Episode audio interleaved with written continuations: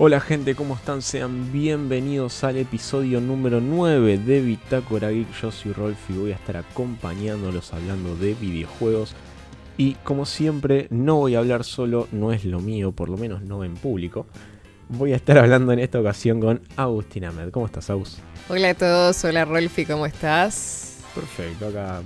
Contento de estar acá en casi una decena de episodios. Sí, ya estamos, ya estamos cerquita. Me enteré que te vacunaron, Rolfi. ¿Cómo estás? ¿Cómo te sentís? Perfecto. Sí, tuve el placer de vacunarme. Fui a vacunar a, a mi abuelo el mismo día, así que perfecto. Todo, todo en orden, todo de 10. Me alegro. Y también, como siempre, vamos a estar acompañados del señor Rodrigo Campagne. Sí, hoy, hoy voy a tener que pedir disculpas de antemano. Eh, no voy a pedir disculpas por Kung Fu Panda del episodio pasado, eso lo sostengo. No, no, obviamente. Eh, pero sí voy a pedir disculpas porque hoy ya de por sí mi voz no es agraciada y más hoy que prácticamente casi me muero cuando me despierto porque me atoré con no sé qué. Eh, y se me rompió un poco la garganta hoy y bueno, estoy medio, medio roto. Así que sepan disculpar que tal vez no sea mi, mi voz tan, tan deseada y preciada como la Tu de mejor performance. Claro. Pero no, no voy a hacer el Andrea Bocelli que suelo hacer siempre hoy. Ah, ok, ok. Bueno, te perdonamos, solo por este episodio. Cuéntenme qué estuvieron jugando. Quiero saber de, de eso. ¿Aus? Bueno, yo esta semana, eh, además de seguir jugando a Star Trek porque es un vicio, eh, volví a jugar Phasmophobia, que era el juego que, que siempre comentaba que jugaba, porque con los chicos del laburo la verdad es que lo amamos y lo mejoraron muchísimo. El nivel de dificultad está muy superior a lo que era antes. Y pasa a ser demasiado divertido, pero a la vez demasiado difícil. ¿Qué, qué cosas le mejoraron? No estoy Así enterado de ninguna actualización del juego. Bueno, te cuento. Eh, ahora, cuando aparece el fantasma, o el espíritu, o como sea que le quieran llamar, eh, al que ataca es al que tiene más cerca. Antes era como que tomaba uno de punto y te- capaz te pasaba por al lado y zafabas y seguía persiguiendo a ese que, que tenía de punto hasta matarlo o hasta que se logre escapar, esconder, lo que sea. Y la otra es que ponele que el fantasma te persigue y vos lográs escapar. Y te persigue un tanto. Se queda en el último lugar donde lo viste. No, no vuelve al lugar de origen. Antes era como estaba en el baño y se queda en el baño. Ahora capaz, no sé, mató a uno en un aula o en donde sea y queda ahí el fantasma. Así que están, están más violentos, la IA se comporta mucho mejor, así que, que está, está para seguir metiéndole hasta que hasta que lo terminen, creo. Sí, e- es un juego que necesitaba. A ver, entiendo las condiciones de- del estudio, ¿no? Sí. Pero miles de actualizaciones. No, obvio, pero a la vez, o sea, creo que es un juego que, eh, a pesar de estar en fase de prueba y lo que sea, era un juego completísimo y muy bien pensado. Para mí, muy divertido. Sí, sí, pa- para mí fallaba en cuanto a mecánicas. El concepto estaba Sí. buenísimo. El concepto estaba Yo bueno. digo, sí, el, el concepto, el tema del sonido espacial, eso estaba como muy bien manejado. Eh, sí, las mecánicas y sobre todo la lentitud que tienen los es un personajes. juego muy feo de ver. A los personajes, viste como. Además, cómo camina te desespera porque vos querés correr y estás, entre comillas, corriendo y es como no está corriendo. Cuando se agachan, que se doblan todo. O cuando van para arriba que parece que están exorcizados, sí. Pero Claro. creo que en parte es gracioso. Sí, sí, totalmente. Por ahora le da un tinte divertido al juego. Sí, sí, sí. Pasa que a mí por lo menos me quita un poquito la inmersión eso. Que estoy escapando de un fantasma, de, de un espectro, y ves a tu compañero que está todo volado y medio que... Ay, ni hablar si tienen alguno que juega con VR. Tengo un amigo que juega con VR y es como demasiado, demasiado deforme ya. ¿Qué onda eso? Nunca con- pude jugarlo con VR. Eh, yo tampoco tuve el placer de, de vivirlo, pero mi amigo está súper contento. Para mí es. Si, si avanza, obviamente, el desarrollo del juego y todo, sería súper inmersivo. Me daría un miedo tremendo con la cagona que soy. Sí, nada, de- debe ser toda una experiencia jugarlo con VR. Rodri, contame. Yo la verdad que no estuve jugando a nada, literalmente. Capaz que jugué algún que otro partido de Rocket League con, con unos amigos que siempre hinchamos las pelotas con eso. Pero no, no estuve jugando porque me puse a ver el, el torneo de, de Age of Empires que empezó esta semana. Ah, Que estás es la- ahí. Eh, Sí, es el es la- mundial de Rodri Campagne. Nah, no sé si es mi mundial, pero sí, posta está bueno porque eh, se llama la Hidden Cup, ¿sí? es como la copa oculta. Sí. Entonces, vos no sabés eh, el nombre de quién está jugando en el momento. ¿Entendés? Meten un nombre random y capaz que, no sé, puede ser Nico, que es el único jugador argentino que hay en el torneo. Puede ser, no sé, Tato, Viper, cualquier, Mr. Joe. Puede ser cualquier eh, jugador de estos profesionales. El tema es que no te dicen el nombre del jugador, sino que te dicen, no sé, eh, Autocobra, ¿entendés? O eh, Gonzalo Castillo, el, este conquistador español. O no sé, cualquier, cualquier nombre de, de la historia. Y entonces está piola, está bueno porque no, obliga a los jugadores a dar al 100% porque no saben contra quién están jugando, ¿entendés? O sea, los jugadores no saben con quién juegan. El único que sabe quién es cada, cada jugador es el organizador de, de- de la copa, que es un chabón de Microsoft. Entonces crea las 32 cuentas o las cuentas que sea, y a cada uno le manda, che, esta es tu cuenta, este es tu nombre, con- así vas a aparecer y nada más. No, nadie de los jugadores, nadie sabe quién es el otro. Entonces se obligan a dar siempre el 100%, y son mapas que los hacen específicamente para la copa, que no están Está para buenísimo. jugarlos normalmente. Está buenísimo. Posta que sí. Es una muy. Si lo. Para cuando ustedes escuchen este episodio, ya la copa habrá terminado. Porque se va se resuelve. Esto lo estamos grabando el viernes. Hoy este, se jugaron los. Los, octavos de final. Mañana se juegan los cuartos. eh, mañana. Hoy estoy hablando viernes. Viernes 19. Estoy hablando. Se jugaron los octavos. Sábado 20 se juegan los cuartos. Y el domingo 21 se juega semifinal y final. Y ahí se va a saber quién, quién fue el ganador de los. Creo que 20 mil. No, 20 mil no. 60 mil dólares que se reparten. Wow. No es tanto. Eh, Si lo comparás con otros juegos, no, no es tanto. No, no, no, obviamente. En ese sentido no, pero bueno. La semana pasada hablamos de Clash Royale que sorteó 400 mil dólares. Y ni Sí. hablar de. recuerdo. Y ni hablar de cosas, ni hablar de, de juegos como Dota o LOL. Lo de No, Dota es- no, sí, obviamente. Esos son. Pero. Nada, me, me, me copé mirando eso. Estoy mirando mucho streamer ahora. Estoy más con eso. Ok, buenísimo. Eh, yo por mi parte le estuve jugando mucho los últimos dos días porque no sé si se enteraron que hubo una nueva actualización de Fortnite. Sí, Eh, Sí, me enteré, ¿eh? Ah, Es más, lo hablamos en el. Sí, por eso. el programa pasado. Eh, si bien el evento de temporada fue bastante cortito, la parte single player, el- la cinemática es espectacular. Es espectacular con ese pequeño crossover que pasa entre el T800, Ripley, eh, Sarah Connor y el Xenomorfo. eh, y aparecen todos los personajes que habían aparecido durante la temporada anterior. Buenísimo, la, la verdad cinemática es increíble. Me hace querer una película de Fortnite. Pero ya ¿Película metido- o serie? película, no sé si se, mante- si se puede mantener en una serie. Me parece que, que en una película reducida a dos horas, hora y media, yo re estoy. Como una Pixels 2.0. No, un- una pixel que sea buena. Ah, ahí me agrada la idea. Vamos bien. Sí, no, tiene pequeñas cuotas de humor. Sí. La, la cinemática que mostraron tiene, creo que, uno o dos chistes que, la verdad, son, son efectivos. Y. No, no, la verdad me, me gustó, me gustó lo que, lo que se mostró. Y no, no solamente se, se centraba en los personajes conocidos, digamos. Después, ya metidos en el gameplay, hay varios cambios a nivel mapa, a nivel interfaz. Eh, tenemos la posibilidad de craftear armas, de mejorar armas en cualquier sitio que estemos, no hace falta ir a un punto en específico. No me termino de acostumbrar al, al gunplay, pero, pero la, la verdad me, me gusta mucho la estética. Sa- salimos de ese desierto que era medio aburrido, en, que no había nada, más que esos cristales que te hacían, te daban la posibilidad de dashear, a este mundo medio post-apocalíptico. Me, Medio me gustó. Horizon. Claro, me- medio Horizon.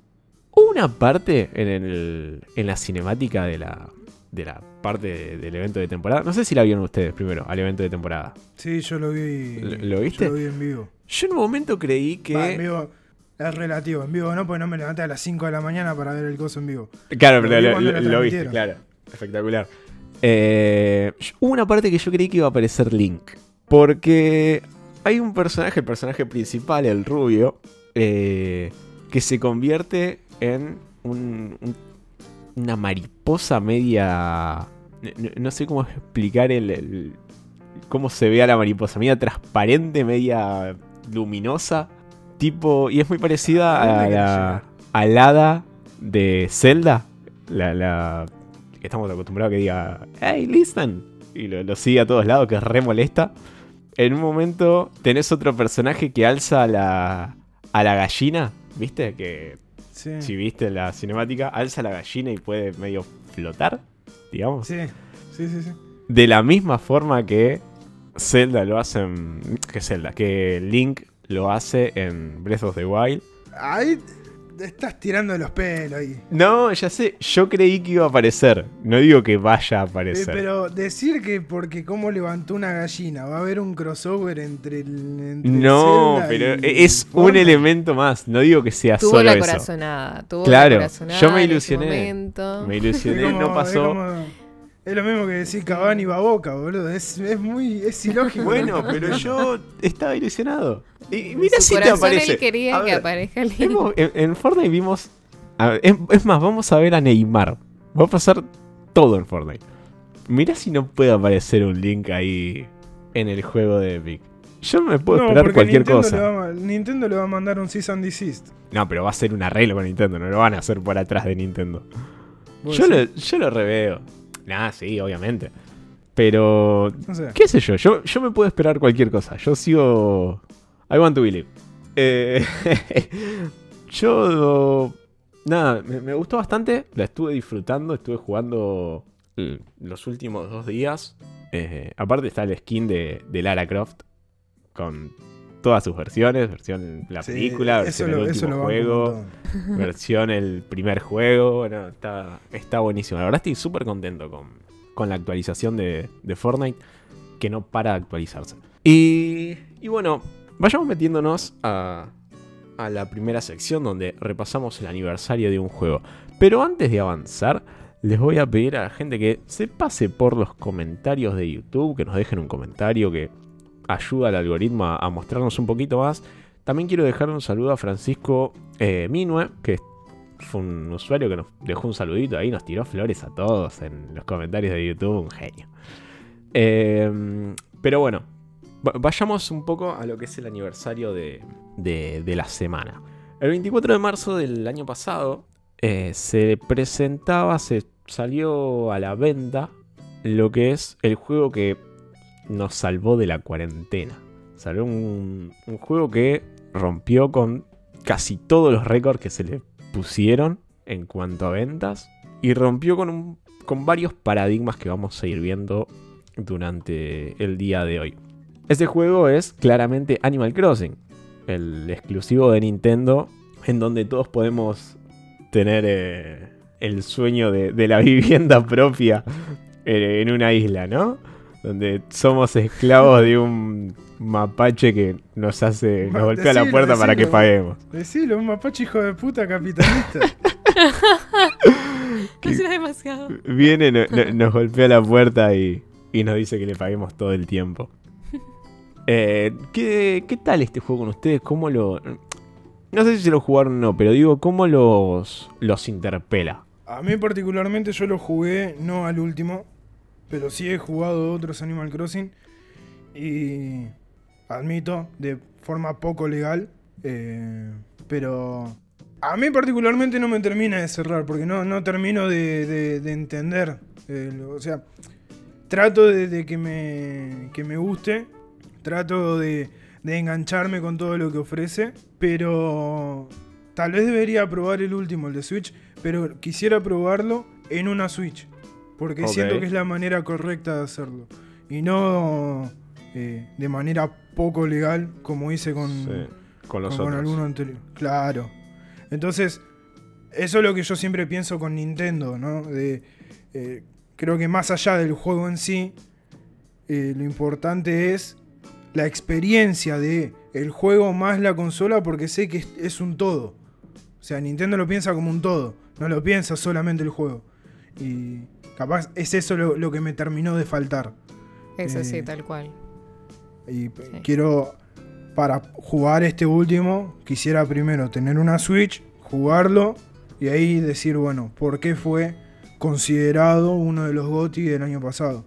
Porque hasta ese punto, si bien entiendo el impacto que tuvo en la sociedad, eh, no, puedo, no pude saberlo de, de manera concreta, no lo pude saber, eh, de, tener la experiencia yo en mis manos y, saber qué es lo que qué es lo que ofrece o qué es lo que, lo que plantea eh, en, cierta manera eh, Animal Crossing. He visto un montón de gameplay, entiendo el juego, lo vi, sé que te tenés que armar tu islita y todo, pero necesito jugarlo. Eso es lo que me pasa. Necesito jugarlo y jugarlo bien. No jugarlo bien de tryhard, sino jugarlo bien de... Claro, co- como, lo pensaron los, los desarrolladores. Exactamente. Exacto. Sí, comprobar de manera empírica a ver si, si te gusta o no. Y si no te gusta también está perfecto, no, no tiene por qué. Sí, ¿Por qué pero a ver, si me estoy dedicando a esto, como mínimo no puedo decir me perdí uno de los Claro. Del año pasado. No, obvio. Claro, obviamente. ¿Aus? Bueno, eh, yo tampoco soy usuaria Switch, pero sí tuve el placer de jugarlo eh, temporalmente. Tengo una amiga que sí tiene la Switch y es ir y, y abrir el Animal Crossing cada vez que eh, estoy en su casa. Y la realidad es que además de parecerme un juego muy adorable, ustedes saben que tengo debilidad por los juegos que son adorables, eh, me parece un juego completo. No sé por qué, o sea, quizás eh, fue sensación mía, no es mi estilo de juego, coincido con Rodri de que quizás no es el tipo de juego que a mí me gusta, no es el que más me atrapó, pero siento que cuando lo jugué ent- entendí, o sea, en la experiencia completa entendí por qué tenía tanto éxito. Eh, pasó a ser casi una red social en algún punto durante la cuarentena. Eh, como bien dijiste, fue un, medio social un poco eh, en el encierro. Entonces eh, creo que, que fue más allá de ser un simple videojuego. Pero bueno, creo que indagarás en eso más adelante. Sí, sí, to- totalmente. Pero, pero me gusta eso que, que dicen sobre la, experiencia total, ¿no? Es el juego más eh, la consola, más la Nintendo Switch. Y, y sí, es un juego que se, que se nutre también de eso. Eh, es un juego que, como dije hace un ratito, que rompió con cuánto récord se le ha puesto. Y, y los números son fantásticos. Yo tengo los números acá del año pasado. En su lanzamiento vendió 5 millones de unidades. Y arriba de 11 millones en sus primeras dos semanas. Siendo así el más ve- bestialidad. es una bestialidad. Siendo así el más vendido del mes. Y solo en marzo se convirtió en el más vendido de la franquicia. Solo en, en el mes de lanzamiento se convirtió en el Animal Crossing que más vendió. E- Es una locura. Después, desde abril a septiembre, en el lapso de 6 meses, alcanzó los 14 millones. eh, los 14,27 millones de unidades. No. Eh, es- No para, no, no para de vender. eh, no paró, no paró. Es una locura. En el mismo intervalo, Nintendo triplicó sus ganancias con respecto al mismo intervalo del año pasado, creciendo un 80,9% la venta de hardware, es decir, las ventas de Nintendo Switch, con respecto al mismo intervalo de 2019. O sea que, o sea que el juego benefició lo que es la venta de las consolas, potenció las ventas de las consolas. Después, en todo el 2020, todo lo que fue el año pasado, desde el lanzamiento hasta, hasta diciembre, se vendieron 31,18 millones, siendo superado únicamente en Nintendo Switch por, obviamente, Mario Kart eh, 8 Deluxe. Es una O sea, locura lo que Lo vende. superó un juego de 3DS, porque el, el- el Mario Kart 8 es de 3DS también. No, pero el, el Deluxe no, salió en Switch. Ah, no, es verdad. Y fue el juego más vendido eh, físicamente, los de juegos físicos. En Amazon fue el juego más vendido del 2020. No sé, es Eh, una estupidez lo que vendió. Es una estupidez lo que vendió y es una estupidez como se mantiene en el tiempo. Porque no, no es que salió y vendió solo un mes. Que le rompió todo en un mes. Es un juego que continuó vendiendo a medida que pasaban los meses. Y, y eso es fantástico. eh, Eso habla de, de- de- de un fenómeno. De, un fenómeno dentro de los videojuegos. Habla de un, impacto que si bien fue ayudado por la, la cuarentena, habla también de cómo interpeló a la gente. Cómo cuando no podíamos salir de nuestra casa, podíamos interactuar con el otro y interactuar más allá de una videollamada. Inter- interactuar casi teniendo un espacio físico virtual. Si, si eso se Sí, la- puede. En vez, en vez de decir, che, venite a casa, nos juntamos, tomamos un vino. eh, che, venite, venite a mi isla y, y le- y la pasamos ahí tranqui, boludeando un rato, qué sé yo. Claro, e- ayúdame, ese- no sé, ayúdame a sacar los nabos, ponele, no sé si se puede. pero ponele algo así. Eh, pero bueno, es eso, es ese espacio donde vos podías compartir con otras personas sin salir de tu casa. Porque una cosa es jugar un juego multiplayer donde estás con otras personas, tenés un objetivo y el juego termina en algún punto. Que este juego donde vos podés estar, pasar el tiempo y hacer cosas. Hacer cosas que podrías hacer en cualquier otra situación.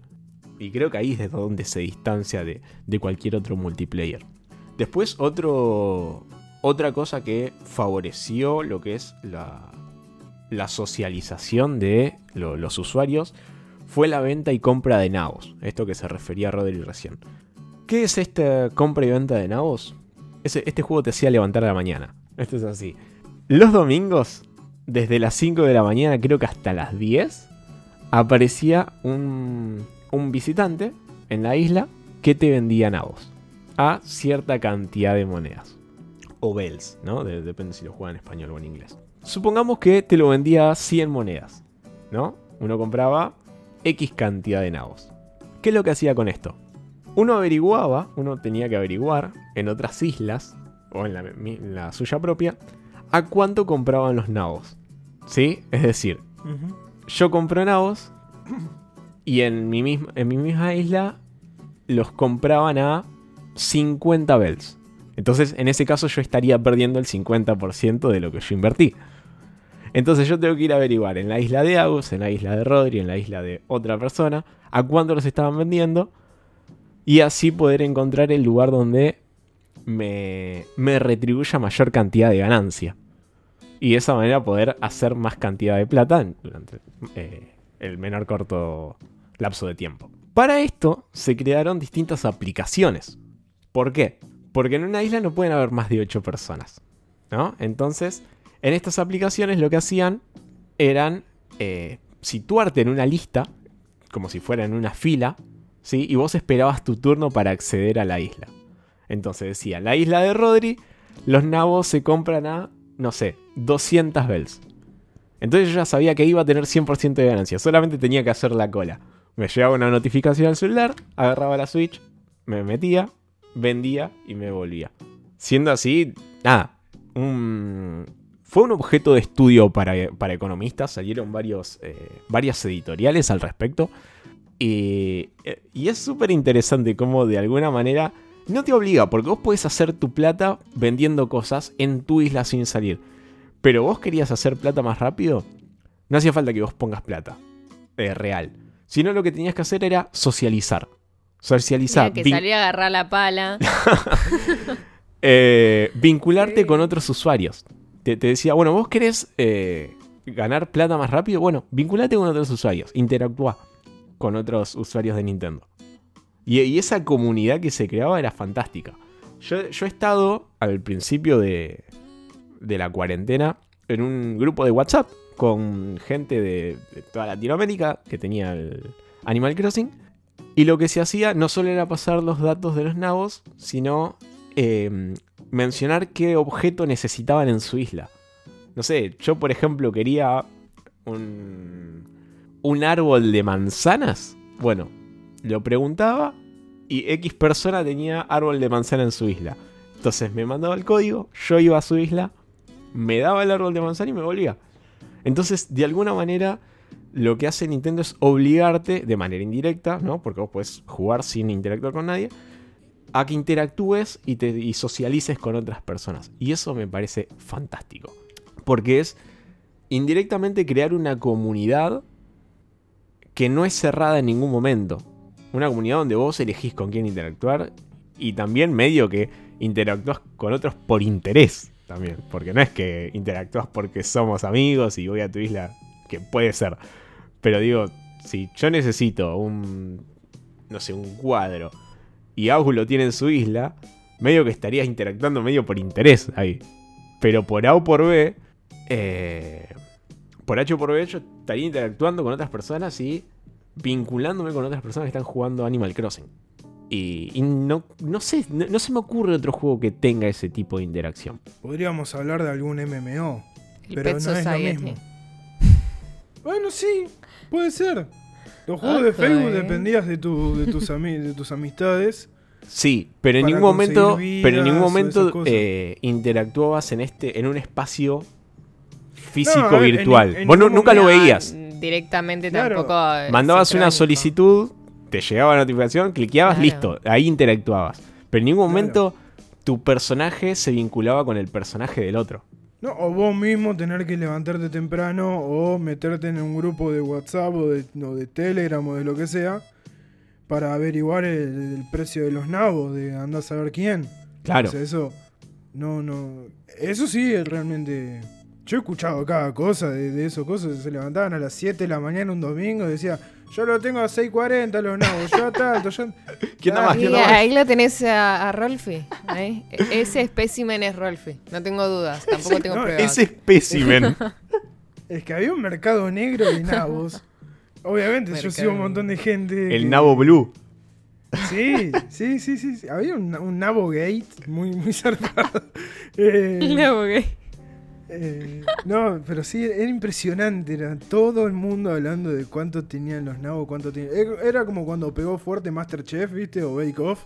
Que estaba Que todo, el mundo, hablando de eso. Bueno, Bueno, esto es lo todo esto pasó Ah, durante sí. todo el año. Todo 2020.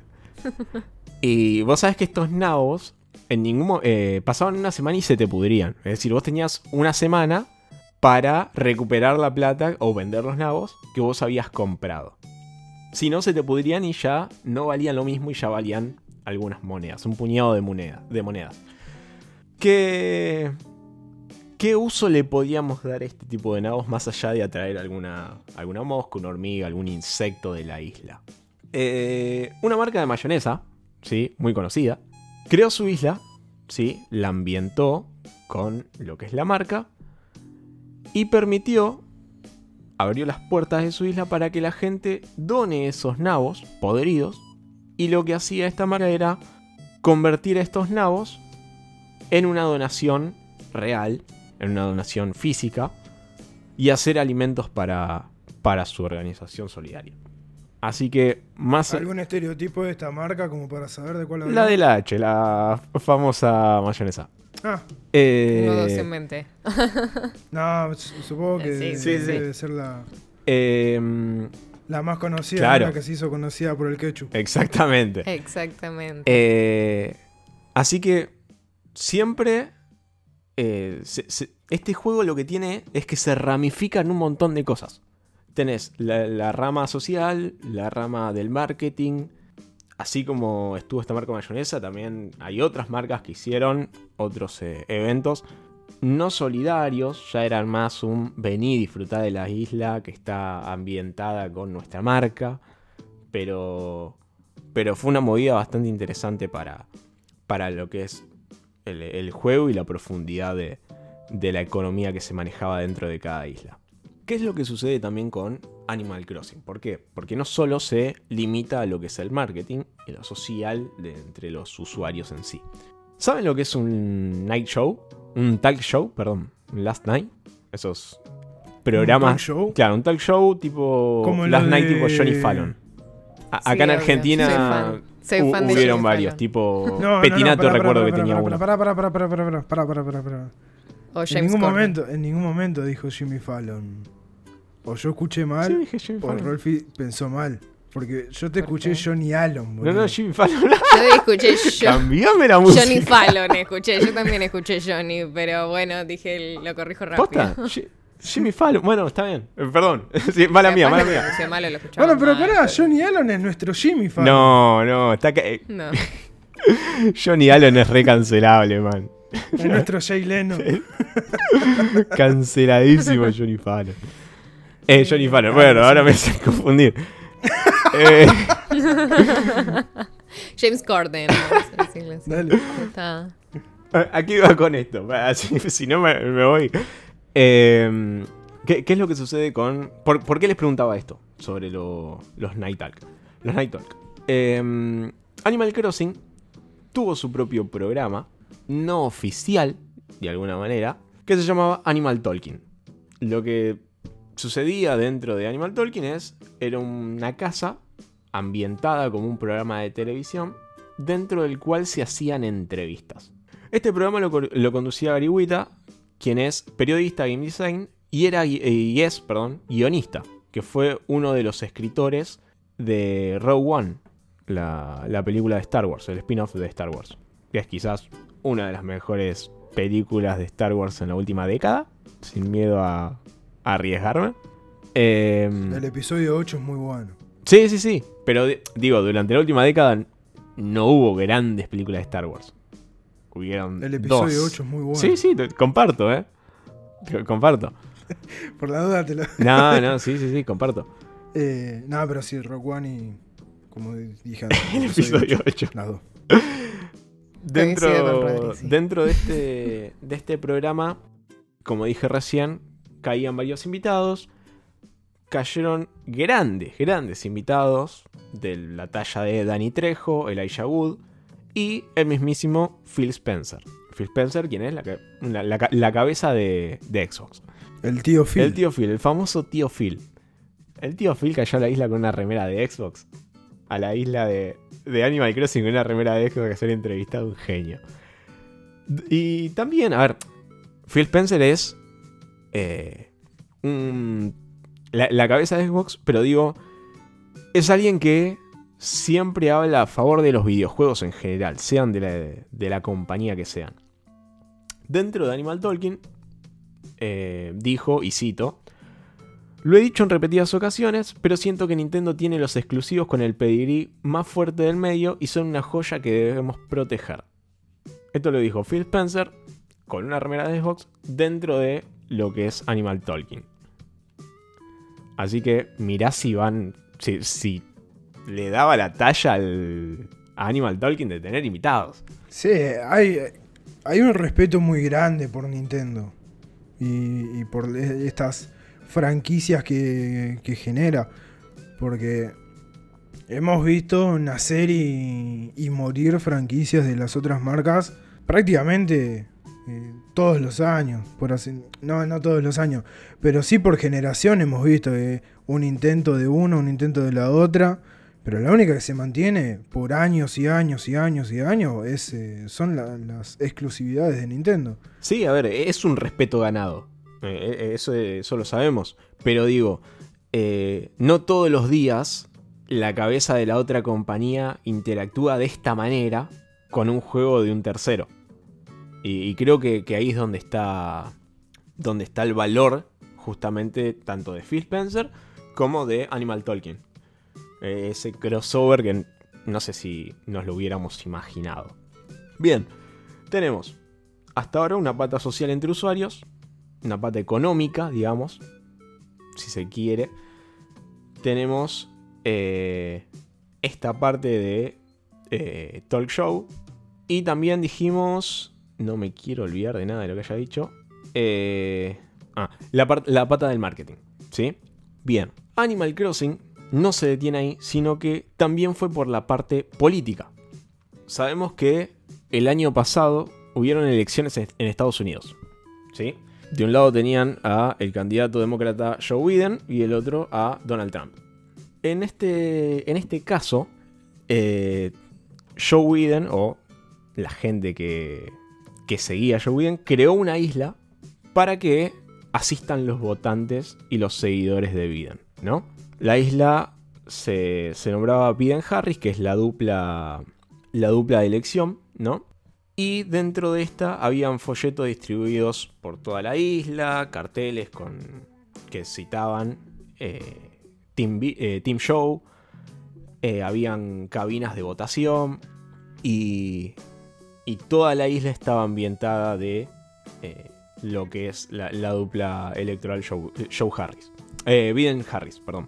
Mientras tanto, eh, Donald Trump del lado del frente lo que decía es, yo no voy a hacer campaña por medio de un videojuego, lo que voy a hacer es interactuar con gente real. Yo no sé si tuvo o no que ver, pero la candidatura la ganó Joe Biden. Y Biden tenía una isla en Animal Crossing. No sé. Sí, bueno, que tampoco se olvide, bueno, ya se olvidó obviamente, pero Sí. Trump no se tiene que olvidar que él ganó las elecciones tirando mierda por las redes sociales. Claro, Entonces, pero... que diga Claro. que no iba a usar una, una plataforma virtual para hacer una campaña me parece una pelotudez. Sabiendo- mucho al videojuego. Es que sí. Claro, claro, claro. Igual no es la primera vez que un videojuego se mete, o mejor dicho, la política se mete en un videojuego. Ya había pasado en el 2008 con Barack Obama eh, metiendo carteles de publicidad en lo que era Burnout Paradise, en NBA, NBA Live, el juego de NASCAR y otros juegos, creo que eran 18 juegos en total de Xbox Live, donde habían también publicidad política en la campaña del 2008. Pero también tiene su pata política partidaria en el juego de Animal Crossing. Además de lo que fue la- las votaciones en Estados Unidos, también tuvo su eh, paso por China, Animal Crossing, ¿no? Donde, donde estaba este conflicto entre Hong Kong, que se quería independizar de China, ¿no? Joshua, eh, Wong es un activista por la, la, la democracia de Hong Kong, ¿sí? ¿Qué fue lo que hizo este usuario? Nada, creó su isla también con carteles en alusión a esto, subió capturas a Twitter y como ya se ven venir, China medio que canceló Animal Crossing, el gobierno chino, porque, eh, primero porque no sucede una democracia hecha y derecha, pero digo, eh, Animal Crossing se conseguía a través de Tencent, no se conseguía por los medios que lo podemos conseguir todos nosotros. Y la opción online, la opción multijugador, se podía usar a través de dos plataformas, que una es, la tengo acá escrita porque si no, no la recordaría, es Taobao y Pinduoduo. Bien, esta ¿En cuánto? Duoduo. Eh, lo que hizo quien está a la cabeza del gobierno chino fue hacer desaparecer de las plataformas a, a Animal Crossing. Entonces, una vez más, Animal Crossing demuestra su potencial dentro de, de, de lo que es la política. A ver, no es el primer juego que se cancela o se baja por algún reclamo de en China. Ya hemos visto varios juegos que, que donde sucedió esto. Incluso había un juego de terror que se había cancelado, no recuerdo ahora el nombre. Devotion. Ocean, tenés razón.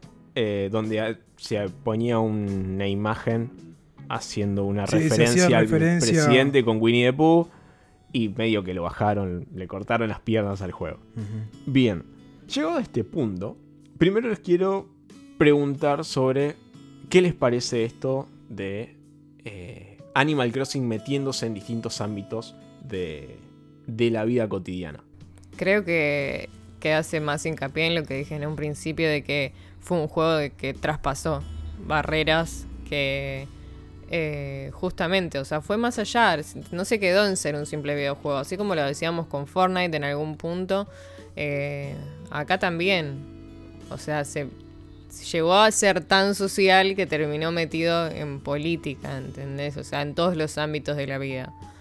Entonces, creo que, que eso es lo que hace también que sea un juego con tanta repercusión. Porque más de una vez nos ha pasado, creo que a todos, de entrar a Twitter y que Animal Crossing sea tendencia por, no sé, campaña política, por manifestación, por lo que Sí, de hecho fue de lo más tuiteado en 2020, Animal Crossing. ¿Viste?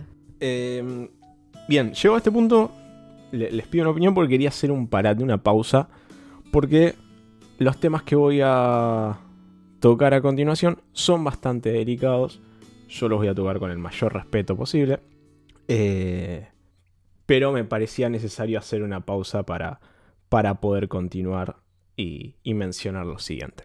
El 24 de mayo del año pasado se daba a conocer en México el femicidio de Diana Raigosa, una joven de 21 años. Eh, esto se da dentro de lo que es la cuarentena en México y mucha gente quería hacerse eco del reclamo por justicia, ¿no? Bajo una cuarentena estricta, esto se dificultaba, si bien hubieron algunas marchas, no podía ser tan masivo como en, otro momento hubiera sido, ¿no? Por esto que es la cuarentena, el virus y, y demás.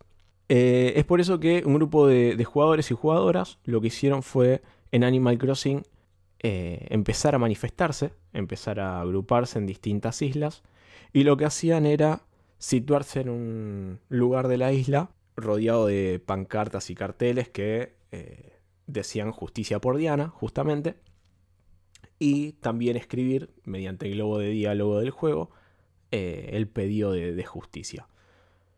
Esto a continuación lo que hicieron fue eh, sacarle capturas a estas manifestaciones y subirlas a, Twitter y volviéndolo varias veces tendencia.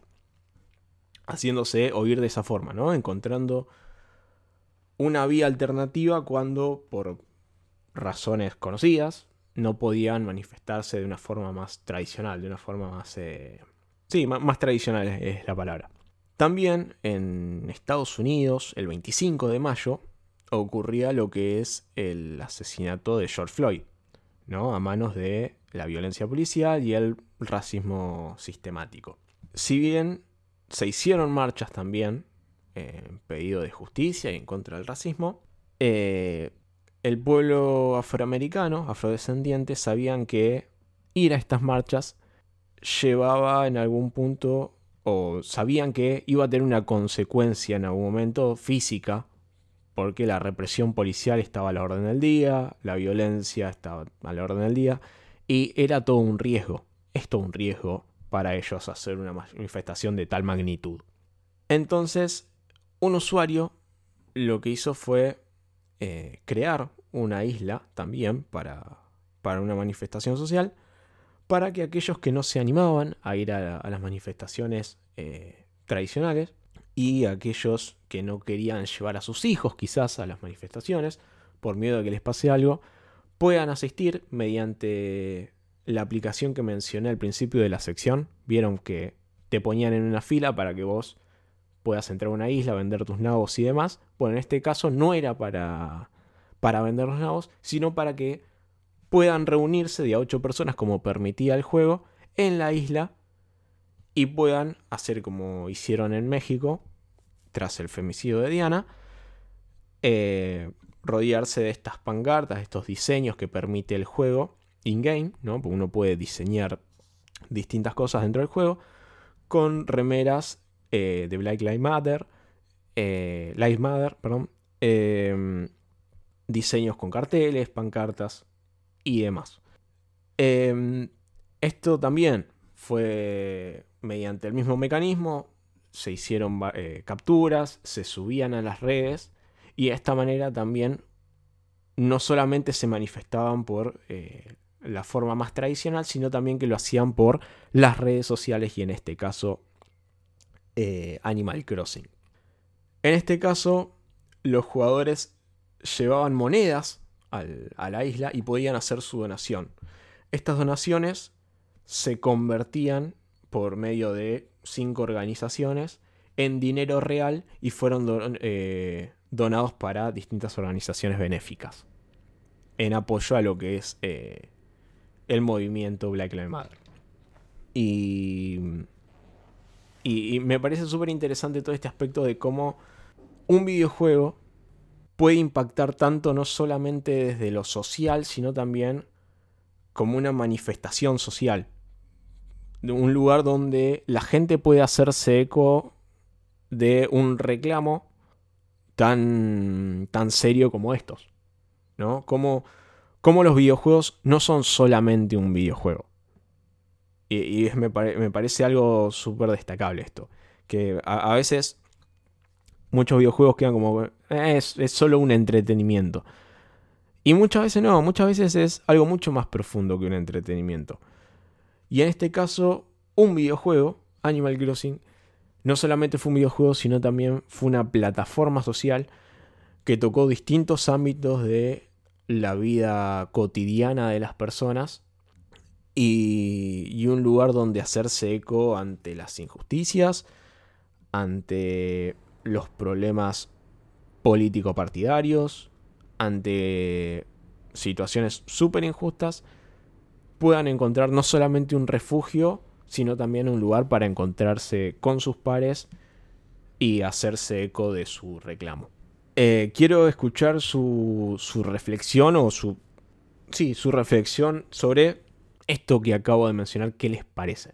A mí me parece que eh, se encontró una manera de traspasar, así como muchas veces hablamos de que los juegos eh, eh, traspasan la pantalla y terminan siendo otra cosa, creo que acá fue todo lo contrario. Creo que acá lo que terminó siendo fue que la misma realidad traspasó la ficción que plantea el juego esto de crear tu isla y estar en, un, en, tu, en tu lugar como de descanso o, como lo quieras llamar, y convertirlo en una plataforma para, para expresarse ante las injusticias de lo que estaba pasando fuera del juego. Lo que pasó obviamente, que es totalmente repudiable, ambos, ambos eh, eventos, si se quiere decir así, eh, ambos hechos sería más lógico, pero encontrar y que también eh, haya sido de común acuerdo entre todos los jugadores de nos juntamos en esta isla a protestar y a decir y a expresar nuestra verdad eh, creo que habla de lo que penetró el juego de eh, el alcance que tuvo más allá de, del contexto en el que estamos porque aún seguimos estando más allá de que ahora ya hay una vacuna, que ya eh, entendemos un poco más todo y que no está el mismo miedo que teníamos al principio de, cuando se dio a conocer mundialmente este, este virus. Pero fue un cúmulo de cosas, a mi, a mi parecer, fue un cúmulo de cosas que hicieron que Animal Crossing sea un juego tan relevante en, todo, en todos los aspectos que logró que mucha gente lo utilice como una plataforma para poder eh, expresarse eh, y, dar su, opinión y su punto de vista sobre ciertas cosas que estaban pasando en la vida real. Creo que eh, eso, ningún juego, o si hubo algún que otro juego, probablemente, pero que sea por, por motus propia de los jugadores, creo que ningún juego lo logró conseguir. y Animal Crossing sí lo hizo. Sí, eso me parece muy interesante lo que decís de por motus propio. De que no, no fue el juego o una compañía o una organización que lo propuso, sino que fue la gente misma que, que vio en el juego un medio para expresarse. Eso me parece aún más destacable cuando sale de la gente misma, cuando la, la, gente empieza a encontrar recursos cuando algunas puertas se cierran. Y, eso me parece, me parece Sí, encontrar como en Animal Crossing ese, ese altavoz que, habitualmente no tenían. Eh, tengamos en cuenta que la, comunidad afrodescendiente en Estados Unidos durante muchísimos años y lamentablemente va a seguir estando porque es un, es algo que va a llevar mucho tiempo. Eh, fue oprimida por la, por la policía, por, por el hombre blanco más que nada, por esto del racismo y todo eso. Y encontrar en Animal Crossing, más allá de todo, de que eh, de no haber estado la pandemia, probablemente hubiesen tomado las calles como lo han hecho en otro, en otro momento. Abro un paréntesis, miren el documental LA o LA92, que es una locura lo, lo que pasó, que es también en contra de lo, de, del racismo que tomaron prácticamente las calles de Los Ángeles. Pero dentro de este contexto, haber tomado eh, las riendas y hacer como esta especie de justicia por mano propia, pero a través de un videojuego es destacable, pero al 100%. Sí, sí, sí, totalmente de acuerdo. Sí, sin duda, siento que transformó un videojuego, o sea, como bien dijiste, un medio de entretenimiento, nosotros también hemos hablado de lo educativos que llegan a ser algunos videojuegos, y pasó a ser un medio de comunicación. O sea, el, videojuego se convirtió en eso, en un medio de manifestación, en un medio de comunicación ante una problemática, digamos, a nivel mundial, porque también dio eso, o sea, la posibilidad de manifestarse a nivel mundial en un mismo lugar. Eh, que lo presencial muchas veces no permite eso, si bien permite hacer ruido y hay manifestaciones en todos lados y todos sabemos que generó el Black Lives Matter, pero lograrlo en un videojuego, la, verdad que fue, fue todo un hito. Y también desenmascara un poco ese estereotipo que cada vez existe menos, pero que todavía existe en algunas generaciones, de que el gamer está sumido en el videojuego y no tiene conciencia de la realidad en el exterior, ¿no? O sea, un poco me hizo pensar en eso. Sí, sí, sí, es derribar un poco el, el estereotipo negativo que se viene. Exacto. Se viene reproduciendo ya hace muchos años. Y que también se viene. De lo, a lo que se viene peleando hace muchos años. Que medio que, que, que va por ahí también. Sé que eh, es muy difícil continuar con el podcast eh, luego de esto. No quería dejar de mencionarlo, siempre con el mayor de los respetos. Eh, pero tenemos que, que seguir con, con lo que es el podcast y el contenido. Antes de seguir, quiero. Exactamente. Quiero pedirles que, si les gusta este, este episodio, si les gusta lo que hacemos, pueden apoyarnos con la compra de un cafecito. Pueden seguirnos en arroba Bitácora Geek Pod en Twitter e Instagram. Y ahora sí pasemos a lo que son las noticias. Las noticias que son más ricas de comentar, más, eh, más interesantes, más curiosas. Y, y esta semana PlayStation trae grandes noticias para sus usuarios. Trajo. Trajo 10 juegos gratis. Wow. Y no solamente trajo Así 10 nomás, juegos eh, gratis. ¡pumba! Bien, me gusta. De una. Y no solamente trajo 10 juegos gratis, sino también dijo: Te doy 10 juegos gratis y además, ¿sabe qué? Te compro una organizadora de eventos. Porque soy así. Ok. El Pero- que tiene plata hace lo que quiere, dijo, ¿eh? Claro, claro. Dijo, tiró todos los cupones de día, todo junto. Eh, y salió comprando un montón de cosas. Pero vamos a hacer un repasito de cuáles fueron los 10 juegos. O cuáles fueron, no, cuáles son los 10 juegos que se van a. a- no sortear, iba a decir que se van a sortear, mirá cómo estoy. Que, que se van a regalar en esto de Play at Home. Recordemos que se- los juegos se descargan y ya te quedan. Eh, sí, para Sí, sí, siempre. sí. Lo cual. es, es importante porque se estaba hablando, viste, de que Horizon Zero Dawn o esta Complete Edition de Horizon eh, es medio un mambo de cómo tenés que descargarlo y si lo descargas lo tenés que jugar hasta cierta fecha y después no te queda. Es un quilombo como todo lo que le estaban planteando. Pero vamos con estos 10 juegos que son eh, están, van a estar todos disponibles a partir del 25 de marzo, lo cual es finales de la semana que viene. Jueves de la semana que viene. De la semana que viene. Jueves de esta semana. Perdón, todavía no me acostumbro. Eh, vamos a hacer un repasito por tal vez. ¿Hablo todos los juegos o digo.? Tiralos y vamos con un pequeño comentario cada uno.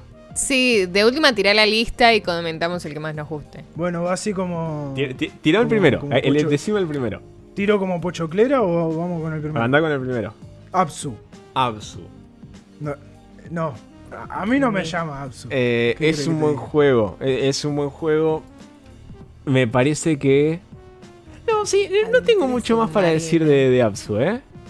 Lo jugué, Yo creo. pero no, yo creo no que me te- parece que descolle. Está bien. Es un juego que está Bajo bien. el mar. Sí, yo, yo creo que teniendo Subnautica, Absu es como que. Sí, va- van por medios distintos. Subnautica igual. va por otro Exactamente. lado. ¿eh? Pero. Ya me tiraste el segundo no juego. sé.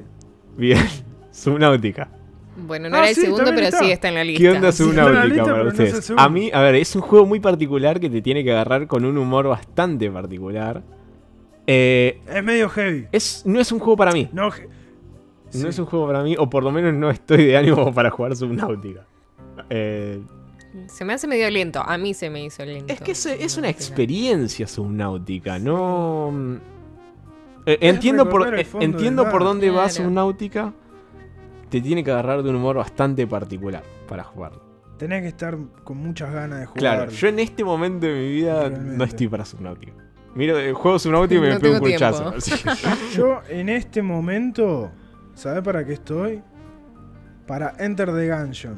Chun, chun, chun. sí, sí, ju- juegazo. Juegazo. Eh, Es la violencia pura. Es un juegazo. Es un juegazo. Es un. Es un lindo. Es, es casi un bullet hell.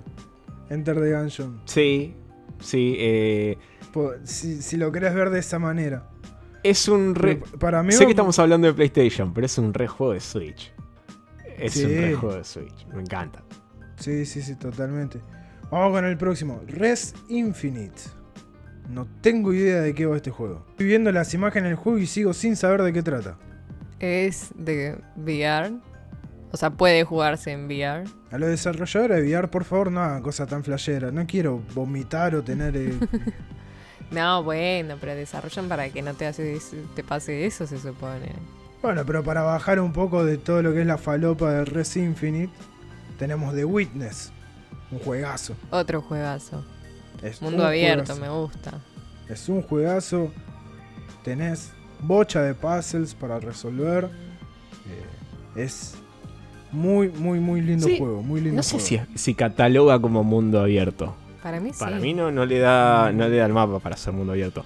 Es un juegazo, es un juegazo que te Es- va a romper. Es el, es el falso. Es el falso mundo eh, abierto. es un juego que te va a romper Mundo la abierto, cabeza. Pero cortito y al pie. No, pa- para mí no sí, cataloga lo- como mundo abierto. los puzzles son... Eh, Bueno, no, no cataloga como mundo abierto, está bien, pero es un buen juego, vamos. no te enojes.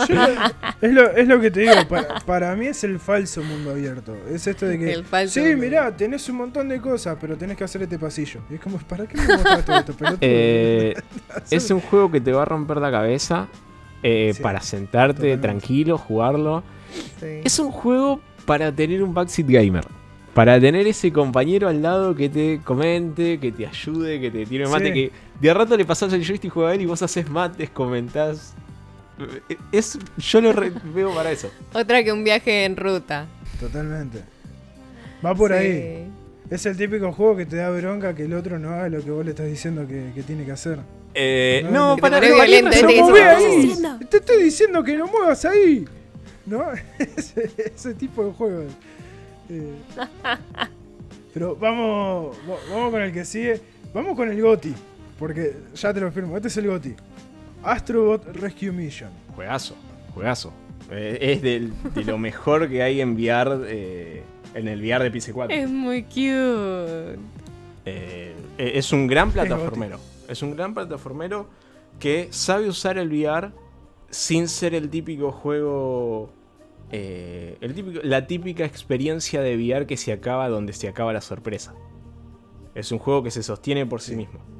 Y, la verdad es un juegazo. Me sorprende que haya, que haya pegado tanto este juego. ¿Por qué? Porque vos lo ves y, y- y es el típico juego que te viene eh, para que vos pruebes lo que puede hacer la consola. Como sucedió en PC5. Pero... Pero Claro. mira lo que lindo. Y así todo, es un, es un juegazo. Es el, Sí. es el primer gran exclusivo que tiene, que tiene la Play 5. Vamos con el que sigue. Moss. Juegazo. Este no tengo idea de qué Juegazo. va. Es un juegazo eh, de VR ¿No son pasos? Es, es un juego de VR donde vos sos parte del juego. Es decir, vos existís de alguna manera dentro del juego. El personaje principal interactúa con vos más allá de que vos lo controles con, lo- con los... ¿Cómo es que se llamaban? Los... Ah, no me sale el nombre. De los joysticks de VR, los moves. Moves. Eh, ma- con ma- más allá de eso, el personaje interactúa con vos. Está bastante bueno, es bastante entretenido. Y te digo que entra más o menos en el top 3 de juegos de, del VR de PC4. Para Sí. Luego, Top Sí. 3. Vamos con el juego que nos va a hacer vomitar. Porque este lo jugué y no estuvo. No me hizo vomitar, pero estuvo cerca. Y eso que lo jugué sin VR. Thumper. Lo tengo pendiente. Eh, este lo tengo pendiente. Yo lo jugué y tiene ciertas cosas de, de- de- de juego rítmico, de tener que seguir eh, el, el- el tempo para matar a, o para pasar de pista o ese tipo de cosas. Es muy Sí. flashero. Sí, sí. Porque vas a los gomazos, te cambia de colores constantemente, eh, flashes de luces por todos lados. No es recomendable para gente que sea fotosensible. ¿se llama? Sí, fotosensible. Muchas gracias. Eh, no es recomendable para gente que sea fotosensible, eh, porque en serio que es demasiada... eh, es mucho estímulo visual. Y, y por un lado está bueno y, y es, y- lindo, pero a mí particularmente me cansó muy rápido. Me, me cansaba muy rápido la vista. Entonces es como que no, no, no lo podía jugar. Sí, qui- quizás el- la referencia más cercana en cuanto a gameplay es el Doom. pero. Pero es como un Doom. Es el. eh, No, ¿sabe- ¿sabes qué es? Es el Guitar Wipeout. Hero. bueno, pero en cuanto a gameplay, eh, es medio un Doom con un Wipeout. Sí, sí, sí, sí, va por ahí. Donde la música empieza a hacer uno con el gameplay. De alguna forma. Sí. Sí, sí, sí.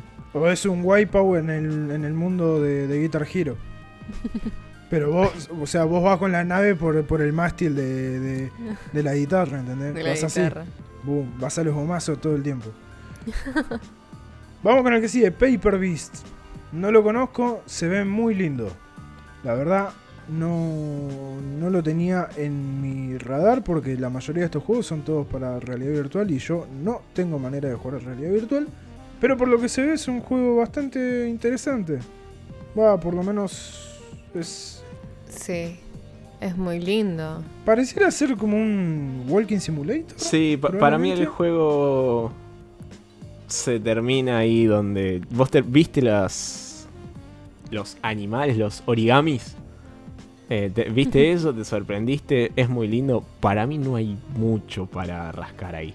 No, no hay mucho para Eh, rascar. pero a caballo regalado Ah, no obviamente. los dientes. Obviamente. Obviamente. Además, eh, son puzzles, o sea, son como, como varios juegos. O sea, quizás alguno está piola. Para mí se, te- se termina ahí, pero bueno, si, si les gusta ese tipo de juegos. Sí, de toda esta lista de juegos, ¿cuál, cuál les copó más? El Moss y el, El que el no Moss y el y el Last. Eh, Para mí son dos juegazos. yo, saca- yo sacaría el Moss. No sé si lo sacaría. O agregaría a esos dos que nombraste el Enter the Gungeon. Sí, Es un juego que todo que, que deberían jugar. sí, sí, sí. Sí. Se Pero digo, jugar. Witness hace bocha de años que está, pero. en VR recién están apareciendo las experiencias bastante eh, más complejas, más, más completas, como un videojuego en sí más que una experiencia. Y Moss y el Astros son eso, son videojuegos y que además son buenos juegos para VR. Es verdad. Así que me parece que, que son los dos que más destacables. Aparte, compraste un VR, ¿no? O Tenés tu- tus viejos tienen un VR y no sabes a qué jugar. Te caen estos dos juegos gratis y sos, sos Gardel. Eh, por lo menos decís, bueno, no lo compré al pedo. O no está el pedo acá juntando polvo. No, no, la, van a pasar ¿Cómo? genial. Si tienen un VR, jueguen estos dos juegos que la van a pasar genial. Sí, y también nos pueden invitar a jugar, obviamente, con todo lo- el Sí. protocolo de mantener la Obviamente. distancia, usamos barbijo. Llevamos el barbijo, sí, sí, no tenemos ningún problema. ¿eh? Vamos en combo. O paguen un cafecito. Compramos un VR, ¿no? entre todos. Exactamente. Contame, Rodri, ¿qué estuvo haciendo? No, perdón que interrumpa, perdón que interrumpa, pero faltó un juego. ¿Qué juego faltó? ¿Cuál? Faltó el más importante de la lista. ¿Cuál? Horizon. ¿Pero no lo había nombrado Horizon? No, lo mencionaron Ah, antes, estaba seguro que lo había pero mencionado. no. No, no, no, Horizon Zero Dawn. Lo nombré, pero ¿sabes por qué no lo nombré? Porque no termina siendo gratis del todo. Es gratis. No, señorita. Entre, hasta el 14 de, de mayo, al menos, lo puedes Será gratis por un tiempo limitado a partir del 19 de abril, dice la noticia. Del Ujú. 19 de abril al 14 de mayo. Si vos te lo descargas en esa fecha, creo que solamente lo podés jugar hasta el 14 de mayo o lo así era. O, te, o lo podés... eh, No sé cómo mierda. porque Metieron 70 millones de cosas. eh. Es más complicado que, que, que poner el, el, el- el EA Play en el, en el Game Pass. No puede ser tan complicado eso. O más complicado que sacar el, el save del Marvel Avenger. Dale. No puedes hacer tantos pasos para un save. Pero bueno, bueno, gratis está. Gratis está. Punto para Agustina. Así que. Es si no es. Punto para Agustina. Lo, lo tenías que mencionar. Contame, Rodri, qué estuvo haciendo. que estuvo de compras, Sony. Sí, se paseó por la feria de Solano de los organizadores de eventos. y dijo, hey, este está de oferta. Y Sony terminó comprando Evo. La E. ¿Saben qué es Evo? Sí, el torneo de juegos de pelea. Exactamente. Fighting Games. Es la organizadora de todos los, eh, los torneos de Fighting Games. Llámese Mortal Kombat, Street Fighter, King of Fighter, Tekken, eh, Blast Blue, creo que es también de pelea. No recuerdo bien. eh, y todos los otros juegos de pelea que se pueden imaginar. Sí, es un evento, un evento donde suceden varios torneos de varios juegos. Es, eh, es de- un evento de eventos. Sí, sí, totalmente. Eh, mira, la Evo viene de varios escándalos. De, Sí. varios escándalos de índole sexual. Y creo que si se quería mantener dentro de la conversación, debía cambiar de manos. Por lo menos. Debía hacer una limpieza, claramente. Que igualmente ya fueron echados varios directivos. eh, y hubieron varios cambios. Pero por lo menos, para volver a meterse en la conversación, debía cambiar de manos. Y creo que es lo mejor que, que le puede pasar. Más allá de eso, no creo que haya un hincapié sobre eh, PlayStation metiendo algún exclusivo de pelea. Yo creo que va a ir más por un cambio de manos en cuanto a la recaudación. Es una inversión lisa y llanamente de, bueno, esto, esta recaudación o esto que recaudaba, que le correspondía a cierta persona, bueno, ahora le va a corresponder a Sony. Yo no creo que pase mucho más de, de eso. ¿Vemos viable la Evo en un tiempo de acá en adelante? Siendo que los fighting games es un, es un género en donde el lag te puede jugar una muy mala pasada. Yo creo que sí, yo creo que sí porque es uno de los pocos esports que vos lo podés entender sin eh, jugar ese juego. Lo voy a poner en un ejemplo. Vos para ver un torneo de LOL, tenés que saber jugar LOL para entenderlo. Lo mismo con Overwatch. Y así con varios juegos. Los torneos de FIFA, los torneos de los juegos de deporte y los fighting games, tienen medio un lenguaje universal dentro de los videojuegos mismos. Vos sabés que se tienen que pelear, al que se le acaba la barrita vida al primero, eh, pierde. Eh, es un lenguaje bastante simple que, bueno, vos no, quizás no, profundiz- no profundizarás en las mecánicas, pero desde el concepto lo entendés y lo podés ver. Yo creo que es de los que más se puede mantener. Sí, yo en realidad me refería al, punto específico de que me parece que es un torneo que no se puede hacer de manera virtual. Es un torneo que se tiene que hacer de manera sí o sí presencial. Sí, dentro de una lógica. Dentro de la, de la lógica de cuidado, sí. Eh, no sé en cuánto influ- influye el lag en un MOBA. No sé si te, te puede arruinar una partida. No sé, eh, lo, lo- lo pregunto en serio. Depende de la que tengas, pero yo creo que... Mirá, yo he jugado MOBAs, obviamente. eh, y ponele con hasta un 150 de pin, te bancás. Ok. Bueno, en- Pero 150 de pin en un fighting no, no, sí, es una locura. Eh, es, un, es una desventaja. Pero digo, entonces medio que no se podría hacer ningún eSport. Claro, yo lo pensé por ahí también. O sea, si vamos a culpar a- al lag, eh, casi ningún eSports es jugable a distancia, porque poner en un juego de deportes te afectaría muchísimo y sin embargo se hacen un montón de torneos de juegos de deportes. Eh, Mm. Hablo de deportes físicos. Sí, lo que creo es que pueden mutar a eh, un evento donde solo se hagan presentes los jugadores, pero que aquellos que eh, oficiaban de hinchada presencial ya no estén. O sea, todo streaming. Jugadores sin Todo streaming.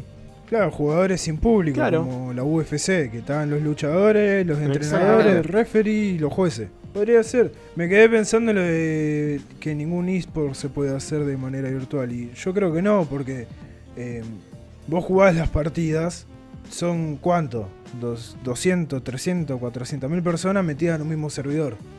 ¿Entendés? Y yo no tengo tanto, tanta diferencia de lag con uno de San Pablo en Brasil que con uno de, no sé, De Norteamérica, de, sí. de Lima. ¿Entendés?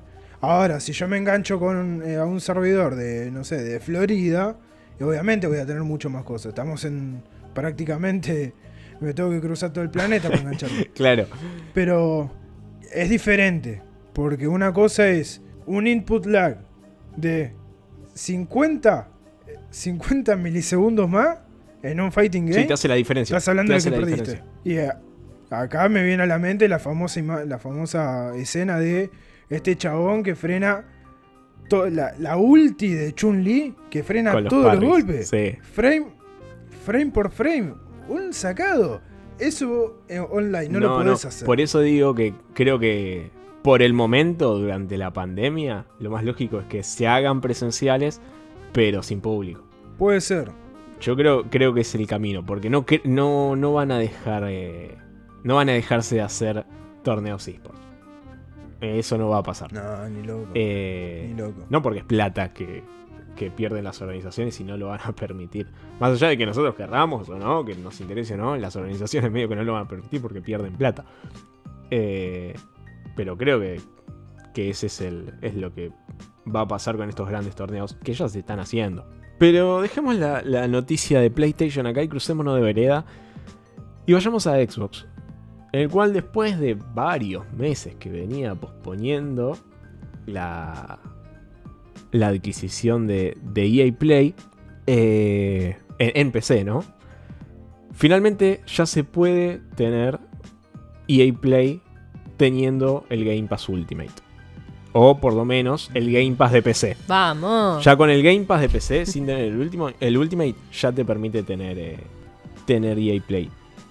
En, en las consolas ya se podía, pero los usuarios de PC medio que estaban inconformes porque, hey, yo también tengo Game Pass y quiero tener EA Play. Y, Sí. y no, no deja de nutrirse. No, no, no deja. eh, Game Pass es cada vez un monstruo cada vez más grande. Ajá. Y Sí, sí, totalmente. ayer en Xbox se habilitó poder, ya se había anunciado, ¿no? Pero se habilitó poder jugar Star Wars eh, Squadrons. Y es un juegazo. Y así como tenés ese juego, tenés cientos, no, no sé si miles, pero cientos de juegos. Y ahora con la adquisición de EA Play, la, la verdad que es el servicio que más vale la pena para mí. Sí, tomando también, Sí, sin dudas. Tomando también en consideración que el mismo servicio lo tenías en Steam y no te ofrece la cantidad de juegos que te ofrece ahora el de Game Pass, eh, porque no te suman ni todos los, third party ni nada de estos, eh, me parece que Game Pass está haciendo una locura lo que, lo que está planteando. Eh, ya hace poco metió 20 juegos de Bethesda, ahora mete no sé, 80, 100 juegos más de EA Play. No sé cuánto. No lo cuánto recuerdo porque varía en lo que es consolas y, y, PC. En este caso saca, Eh, saca de ventaja 60 PC porque hay mu- muchos juegos más que, que en consolas de en cuanto a EA. Por eso, es, es un montón. Realmente es un montón. Es un servicio. Creo que es el servicio a pagar. eh, por más que no tengas la, la Xbox. Creo que es el servicio a pagar. Incluso más que Netflix, te diría. Sí, sí, la, la oferta que es increíble y en nuestro país, en Argentina, el precio también es bastante increíble por todo Sí, lo muchas veces eh, eh, eh, cuando se habla de Xbox, se a- arranca y termina en los juegos que te da el servicio. Pero Game Pass va más allá. eh, por lo menos el Ultimate, que es eh, un montón de ofertas, que a veces son hasta ridículas las ofertas que te dan. Y, muchas veces eso no se nombra cuando se habla de Game Pass. Y además te da un montón de beneficios cosméticos para distintos juegos. Recuerdo que eh, en algún momento regalaron para eh, Sea of Thieves un barco de Ori hermoso. Y, así con un montón de juegos. Y la verdad me parece fantástico. Me es un servicio que no se limita a los juegos, o por lo menos a la- los juegos gratis, entre comillas, porque estás pagando el servicio, sino que también va a las ofertas, a estos eh, aspectos cosméticos. Eh, es un servicio vende consolas. Es el servicio vende consolas.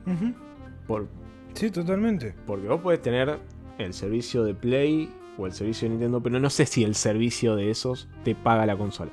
Por lo menos yo no lo creo así. A mi criterio no, no ni en pedo te paga la consola. Ponele, hace poco se agregó Forza Horizon 4 a Steam. Y es un juego que en Steam lo están vendiendo a 4 mil pesos, creo. Y es el juego base. Claro. Vos tenés en Game Pass pagando, creo que 600 pesos. El- yo pago el de PC nomás. 600 pesos. Tengo Forza Horizon 4 full. Y si después quiero, le meto lo- los DLC. Eso los, los tengo que comprar. Pero los compro con el descuento de Game Pass. Claro. Y no termino gastando Y además, si sale el próximo Forza Horizon, andás a ver cuándo sale. eh, lo tenés del día 1. Sale, ponele El día 1 ya 5, lo tenés en, claro. en Game Pass. Y eso la verdad que...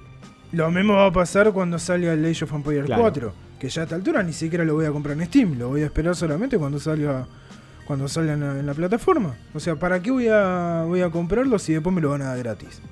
Sí, totalmente. Aparte se comparten los servidores. Es todo lo mismo. Es el servicio a pagar hoy en día, me parece. Sí, sí, sí, totalmente. Y así es como tanto Xbox como PlayStation tuvieron grandes noticias esta semana. Yo les tengo una mala noticia y es que este episodio número 9 se terminó acá. Así que yo me voy despidiendo, pero antes saben que le tengo que agradecer a Agustina por estar acá. No, por favor, gracias a ustedes y a todos nuestros oyentes. Y no se olviden de siempre tirarnos un tweet, un comentario en YouTube. Todo es bienvenido y nos encanta leerlos. También le agradezco al señor Rodrigo Campagne por hacerme la banca. Nada, por favor, y gracias a ustedes por bancarme. Más allá de, de que a veces piso un poco el pasto, eh, bancarme hoy con la garganta como la tengo y todo eso. Así que muchísimas gracias. Yo me voy despidiendo, saben que nos pueden seguir en arroba bitácora Geekpod en Instagram y en Twitter. Nos pueden eh, ayudar con la compra de un cafecito. Están todos los links en la descripción. Déjenos un comentario lindo en, en YouTube. Si no les gustó algo, coméntenlo también en YouTube, que estamos mejorando para ustedes. Yo soy Rolfi, esto fue Bitácora Geek. Adiós.